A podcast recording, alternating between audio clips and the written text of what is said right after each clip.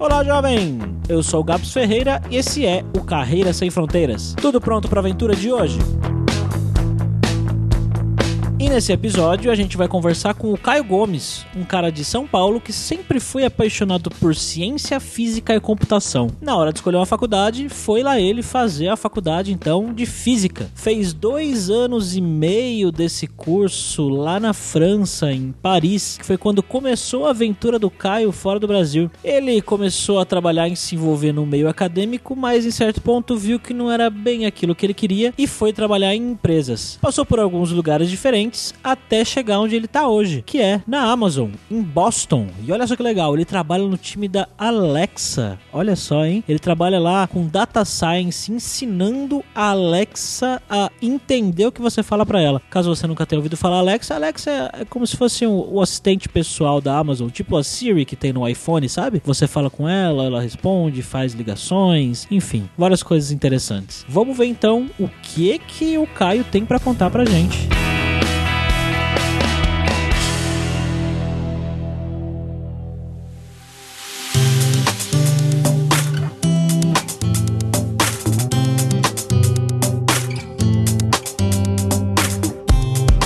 E para essa conversa de hoje, estamos aqui com o nosso também host do podcast, o nosso viajante poliglota, Fabrício Carraro. E aí, Fabrício, tudo bem, cara? Cara, muito bom. Hoje indo pra terra do Boston Medical Group. e aí, Caio, tudo bem, velho? E aí, pessoal, beleza com vocês?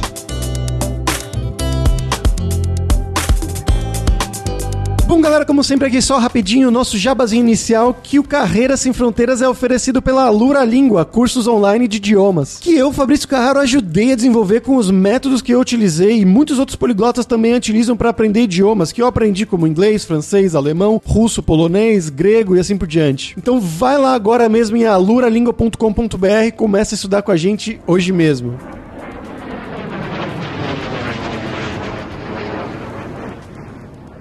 Bom, Caio, primeiramente, cara, eu queria que você contasse um pouquinho da sua história pra gente, né? Então, de onde que você é no Brasil, o que que você fez da sua vida e como que você foi parar em Boston. E eu sei que você passou pela Holanda também antes, né? Eu passei por muito lugar. passei por muito lugar na minha vida. Eu sou de São Paulo, originalmente, né? É só pegar esse sotaque aqui da moca, meu. Então, eu sou de São Paulo, nascido, crescido. E eu comecei a minha vida querendo fazer ciência. Quando eu era adolescente, eu queria muito fazer ciência. Física, minha paixão sempre foi física. Aí eu sempre... Era, era que eu sempre motivava, e eu, mas eu também gostava muito de programar, gostava muito de, de mexer em computador tal. Então eu sempre tive essa, meio que esse fascínio por tecnologia, mas eu queria mais ir para a área da ciência e utilizar a tecnologia como um, uma ferramenta, não algo para trabalhar. Então eu comecei a fazer a minha graduação em física, eu fiz minha graduação inteira lá. Eu acabei, no meio da graduação, me mudando para a França, que é o primeiro lugar que eu passei. Eu fiz dois anos e meio da minha graduação e mestrado na França. Daí Onde eu... exatamente na França? Paris. Ah, em Paris, legal. Daí eu voltei para o Brasil, fiz um mestrado, porque o mestrado que era da França não era válido no Brasil, reconhecido como mestrado. Eu fiz outro mestrado também, sempre em física teórica. Em determinado momento dessa jornada toda aí, eu comecei a ficar meio desgostoso, não em ser cientista, mas em ser um cientista profissional, em fazer pesquisa acadêmica. Quando eu via meus colegas que eram bem mais velhos tendo que morar em república, mesmo sendo um doutor, vendo que a situação de emprego você não sabia exatamente onde você ia parar, a situação de bolsa. Eu já começava a ver algumas coisas que estavam começando a me deixar preocupado, né? O aumento do número de pessoas fazendo doutorado, mas sem um, um aumento correspondente do número de vagas. Coisas assim, eu comecei a ficar meio preocupado com o meu futuro. Daí foi que minha decisão de falar, cara, o que, que eu posso fazer fora da academia, mas eu gosto de mexer com modelagem matemática, eu gosto de programar, gosto de fazer essas coisas. Daí foi que a minha vida começou a mudar e eu caí no mercado financeiro, desenvolvendo modelos modelos de trading para o mercado financeiro. Olha só, o cara resolveu ganhar dinheiro mesmo.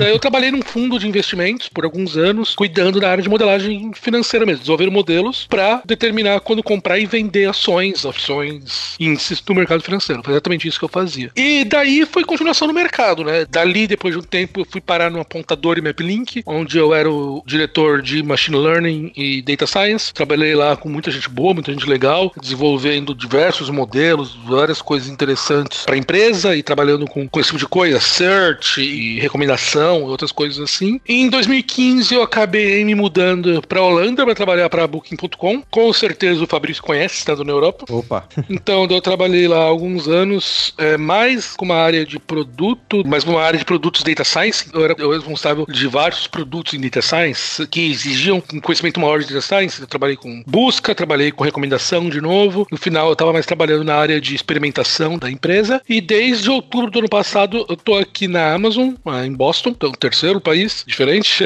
que onde eu tô trabalhando na Alexa, onde eu sou Manager Research Science. Então eu tenho um time que a gente trabalha no desenvolvimento na área de Natural Language Understanding. Para uma pessoa ah. completamente leiga, que é o nosso público, o que, que é isso? O que eu faço é trabalhar para fazer a Alexa entender o que as pessoas falam. Basicamente é isso. Entender o sentido das frases, não entender a voz, entender o contexto, o significado semântico do que você está dizendo.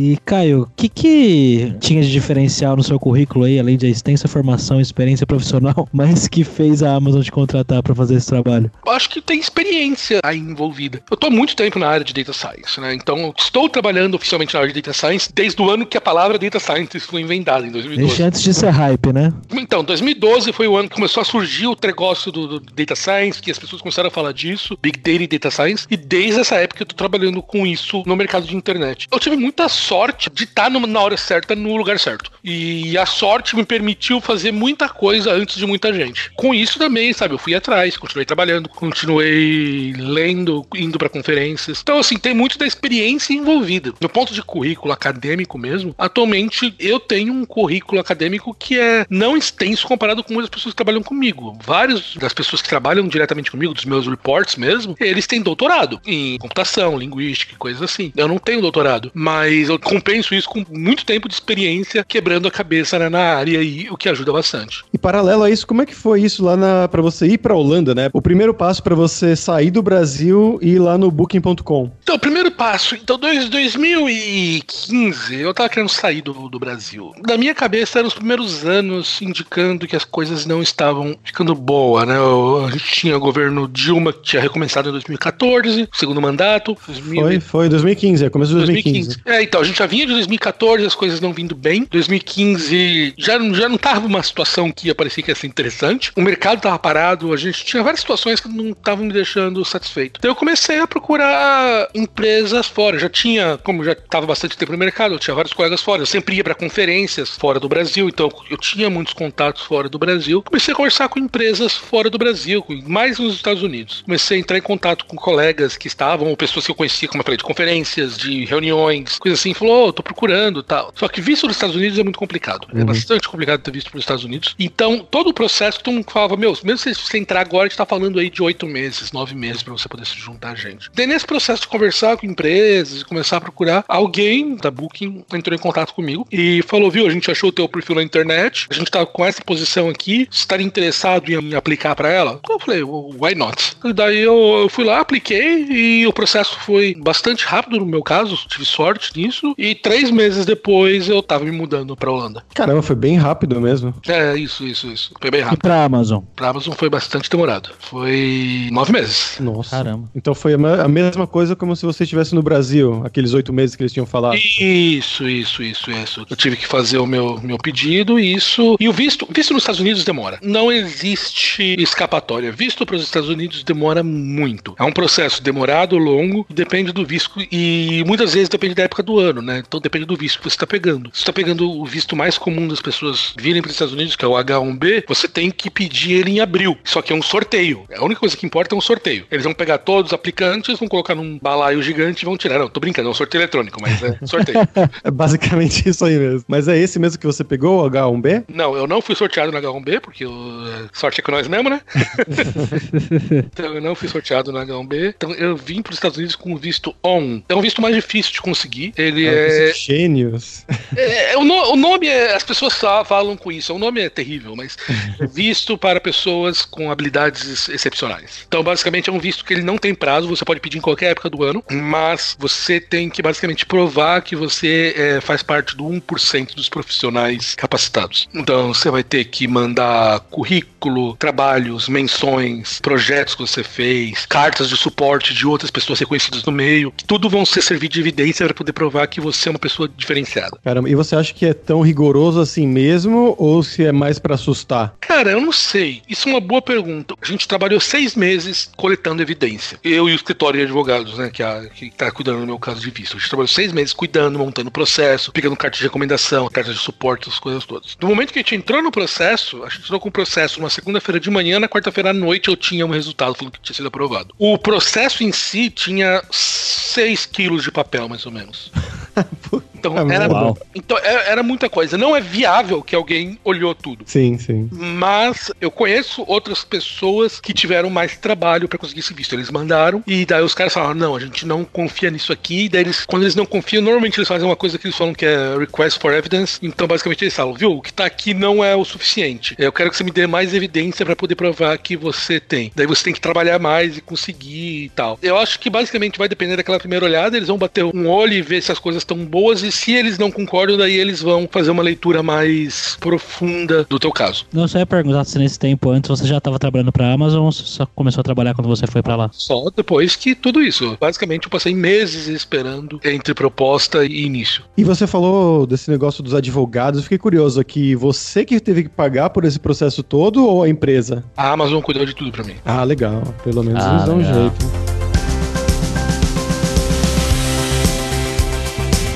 E depois que você chegou lá, como é que foi pra arrumar casa, esse tipo de coisa? Eles ajudaram também? Normalmente as empresas oferecem, empresas grandes, né, que oferecem um pacote de relocation como esse. E isso aconteceu tanto na Booking quanto na Amazon. Então eles têm um time que eles te colocam numa, num, temporary housing, tem uma pessoa pra te apresentar a cidade, te dar as opções e tal. E você com isso vai começar a poder ah, morar. Então, tipo, no caso da Amazon, é, nos dois casos, da Booking e da Amazon, ambos pagaram um mês de temporary housing. Basicamente é um mês que eles estão pagando onde você vai morar, tudo isso. E nesse um mês você tem que achar a tua casa tal. E no final desse mês você muda pra onde você quer mudar. E pra fazer amizade com os nativos aí, como é que foi? Então, isso tá sendo bastante difícil. Vou te falar a verdade que eu tenho tido um pouco de dificuldade. Aqui em Boston eu tenho tido um pouco de dificuldade de fazer amizade com nativos. Na Booking, tinha bastante brasileiro que trabalhava na Booking, então isso acabou formando aquela patotinha dos brasileiros. Tipo, a Booking, praticamente todo mundo que trabalha no IT é estrangeiro. Então tá todo mundo no mesmo barco. Então é muito fácil as pessoas fazerem amizade, né? Porque tá todo mundo mudando fora do país, tá? Outras pessoas querem Sim. Um bando de, de expat querendo conhecer outros. Aqui eu trabalho mais com pessoas que já estão há bastante tempo nos Estados Unidos. Tem muita gente que veio pra estudar e acabou ficando. Boston é uma cidade estudantil, né? Então tem sem Harvard, MIT, Boston University, Armhurst, sei lá, tem um monte de universidades aqui em torno. Então tem muito estrangeiro que vem pra cá como estudante de graduação, estudante de mestrado e acaba ficando. Então normalmente aqui as pessoas já estão há mais tempo, já estão internalizadas, então não, não tem aquela vontade necessária de se fazer amizades. E eu acho que existe também um fator cultural nos Estados Unidos que não é tão comum o pessoal sair, tipo, com o pessoal de trabalho, entendeu? Existe uma separação bastante formal, eu diria, entre a pessoa do trabalho e a pessoa fora do trabalho, entendeu? Não tem o almoço junto com a galera. Ah, então, ó, as pessoas meio que nos Estados Unidos é muito comum você almoçar na mesa. Eu, normalmente, muitas vezes, o meu horário de almoço é bastante bagunçado. Até uma brincadeira que eu faço, que eu ofereci o meu horário de almoço como oferenda pro Jeff, pra poder trabalhar na, na Amazon. Então, é, então, normalmente, você não tem muito tempo pra poder fazer tipo de coisa. E mesmo, tipo, no, no Brasil é muito comum você. A gente, eu, brinco com meus amigos, eu brinco com gente falando que você. No Brasil, você começa a trabalhar numa empresa, no primeiro final de semana, os caras te falam, ô, foi um churrascão lá em casa, cola lá.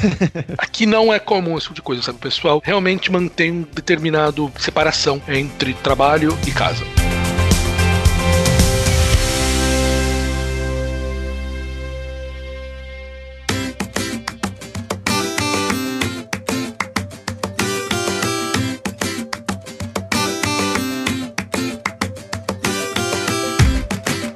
Bom, é óbvio que para tudo isso, tanto para o trabalho na Booking quanto para ir, você tinha que falar o inglês. Eu imagino que o inglês é muito bom, né, para trabalho. Mas como é que você aprendeu realmente inglês? Cara, inglês eu aprendi. Assim, eu comecei a fazer inglês razoavelmente novo. Com 13 anos, 12, 13 anos, eu entrei na cultura inglesa e comecei a fazer inglês. Ah, também. e comecei a estudar por ali. Eu estudei on and off, né? Fui indo e parando, indo e parando. Tipo, eu conseguia me comunicar em inglês razoavelmente para poder ter uma reunião de negócios, escrever um e-mail com alguns erros tal, mas nada justifica o teu aprendizado como você tá imerso. Então, realmente, eu só fui ganhar malemolência quando eu mudei pra Holanda. Porque todas as situações que eu tinha antes, eu quero umas férias. Umas férias, tinha que falar inglês com algumas pessoas por algum tempo. Mas quando você tá imerso e você 24 horas por dia, você no trabalho, você vai ter que falar aquilo, no dia seguinte você vai ter que falar de novo tal, você não tem escapatória. Então é ali que meio que foi a malemolência para eu poder me soltar de vez e poder meio que perder algumas das amarras finais que talvez eu tinha em relação ao inglês. Mas estudar inglês,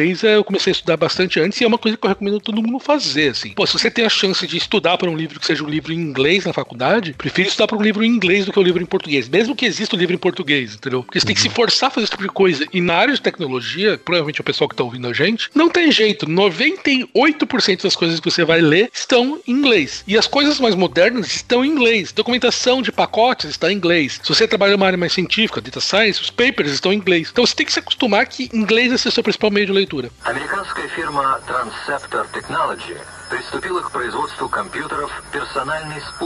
Bom, vamos lá para o nosso momento viajante poliglota aí com Fabrício Carraro. E aí, Fabrício, o que, que você tem para contar para gente de Boston? Cara, além do Boston Medical Group que eu falei lá na abertura, tem Boa. algumas coisas que tem muita gente que gosta, que eu sei. Uma é a banda Aerosmith, que é uma banda de Boston, para quem não... sem trocadilhos, na verdade. Mas não é uma banda de Boston. Mas não é uma banda de Boston.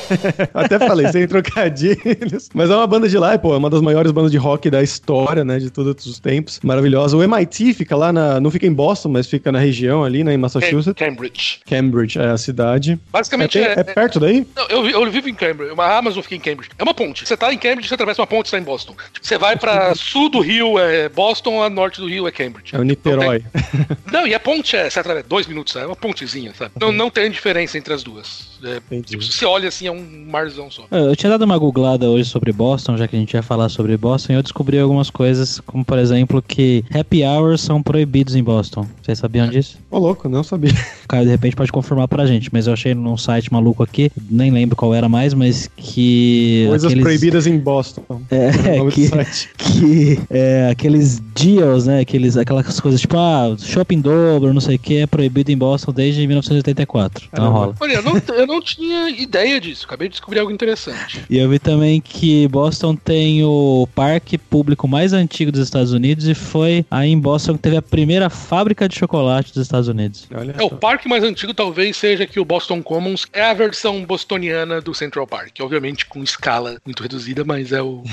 ah, Boston Commons, era esse aí mesmo. Achei o link Não, aqui. É o Boston Commons, é. é Imaginava é que seria É, pra quem, ah. pra quem gosta de cinema, tem o filme Os Infiltrados lá, com o Matt Damon e com o DiCaprio, que passado aí em Boston, né? Com a, todas as máfias a, da região daí, também bem legal. Ah, tem o que eu gosto muito, que é o Spotlight. Spotlight, porra, filmaço, filmaço. Ganhou o Oscar o ano retrasado, Oscar. se não me engano. Dois é, ou três 2016, anos. É, 2016 talvez. Filmaço. Fantástico. Filmaço, filmaço. E tem o Assassin's Creed 3, que acontece nos Estados Unidos e uma das cidades que se passa é Boston, né? Que tem até a festa do chá de Boston. Isso. Então, eu queria Exatamente. conseguir jogar esses jogos.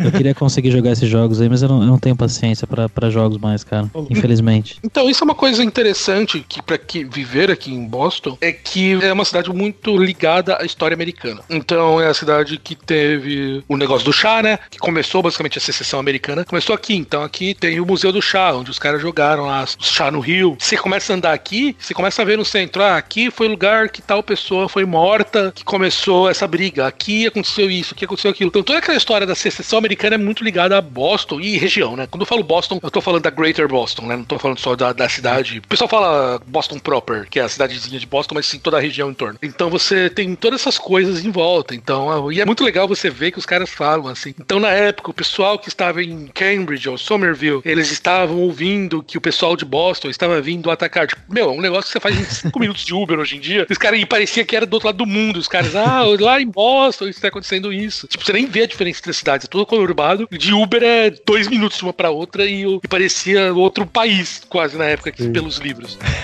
Pô, que legal.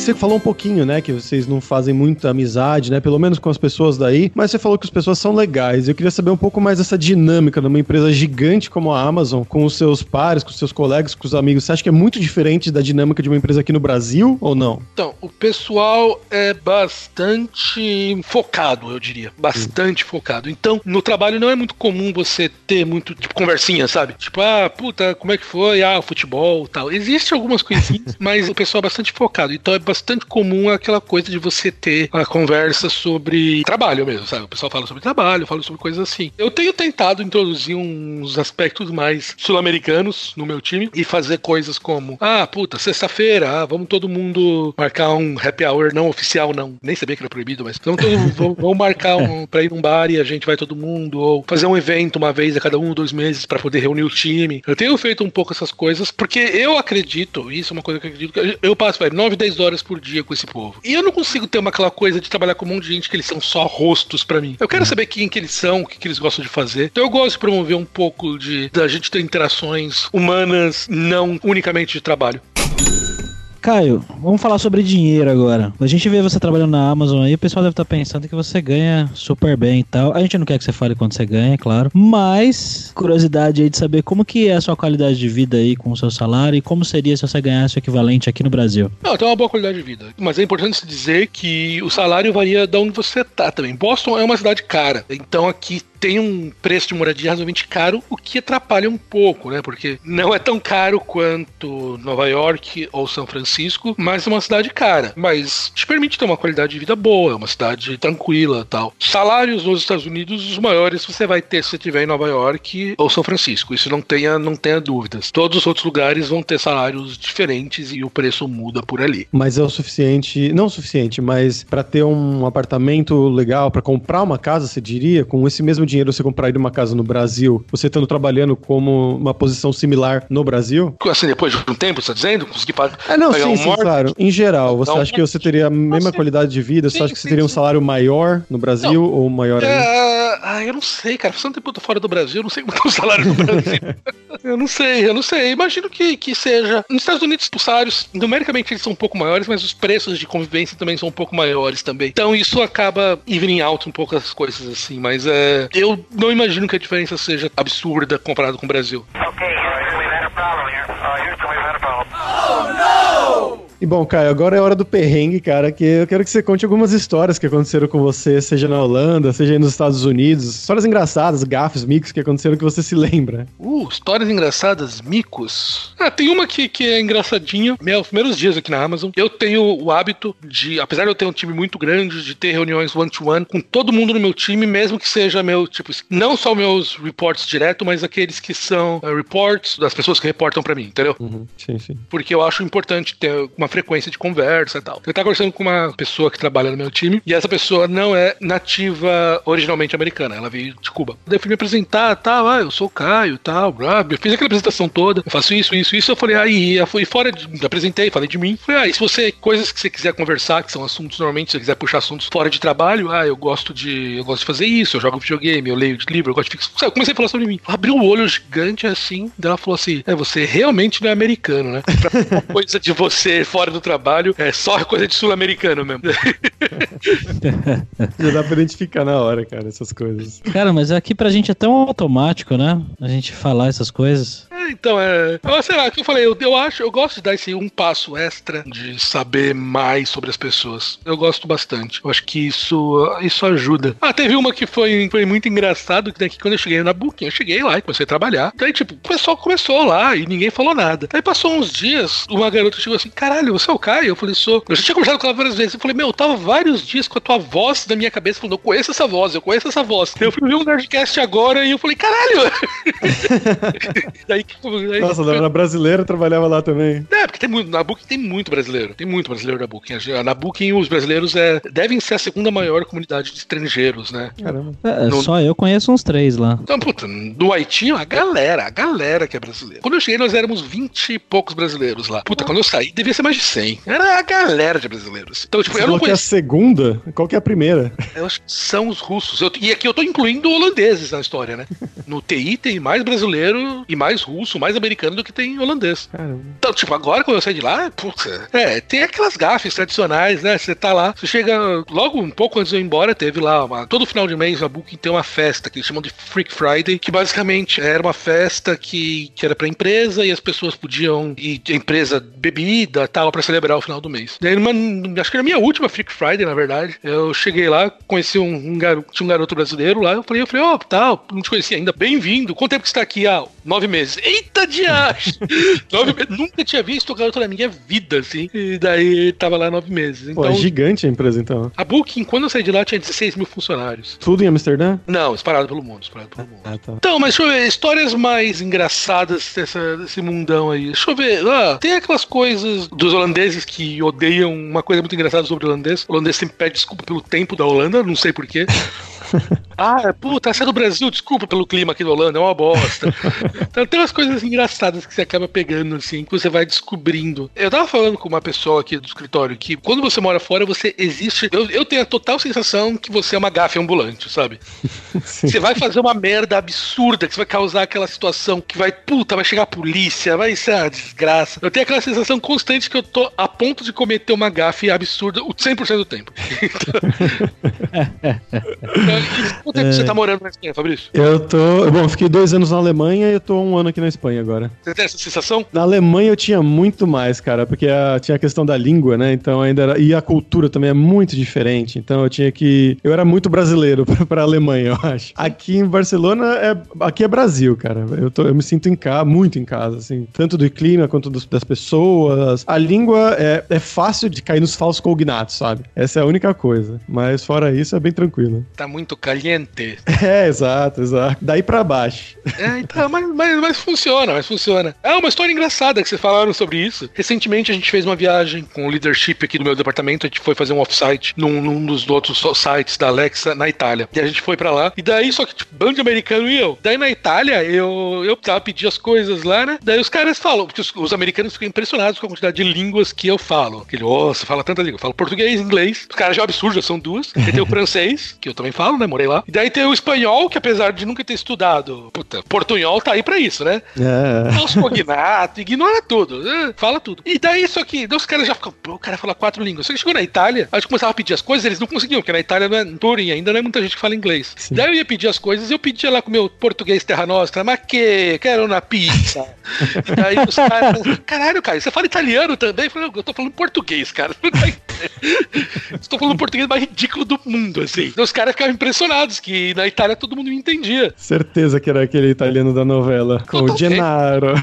Ah, que, ma che uma pizza e un'acqua? Água frisante. É, é bem engraçado isso.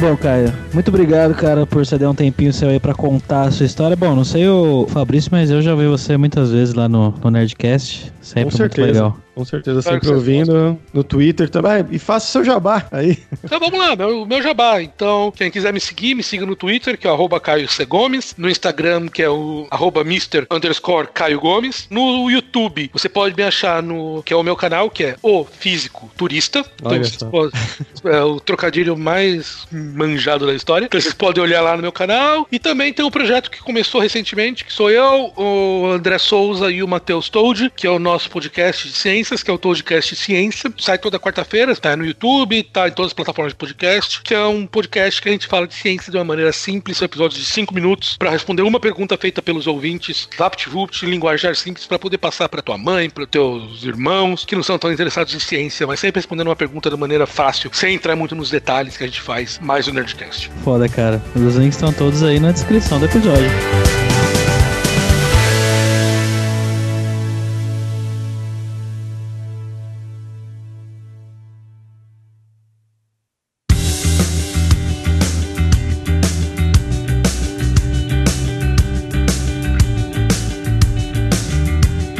Por hoje foi isso. Muito obrigado, como sempre, pela sua audiência. E entre no nosso grupo lá no Facebook, o Carreiras Sem Fronteiras, para você ter mais dicas sobre empregos, mercado de trabalho no exterior, sobre tecnologia e também sobre a língua inglesa, trabalhos na Holanda, trabalhos nos Estados Unidos, na Amazon, quem sabe? E não deixe de conhecer a Lura Língua para você reforçar o seu inglês e dar aquela força no seu currículo e na sua vida profissional, bem como Caio Gomes destacou nesse episódio com a importância disso no dia a dia. Mesmo antes de você ir para fora, de você já falar inglês, se passar numa entrevista e começar a trabalhar realmente com isso no seu dia a dia. Então vai lá em aluralingua.com.br e comece a estudar com a gente hoje mesmo. Além também, é claro, da alura.com.br que tem mais de 750 cursos de tecnologia nas áreas de programação, marketing, design, business. Tem muitos cursos e carreiras até na área de data science, de machine learning, que é a área a qual o Caio Gomes se dedica. Então, se você quiser aprender, quiser começar a trabalhar com isso, com certeza vai ter o curso para você. Então, pessoal, até a próxima quarta-feira com uma nova aventura em um novo país. Tchau, tchau.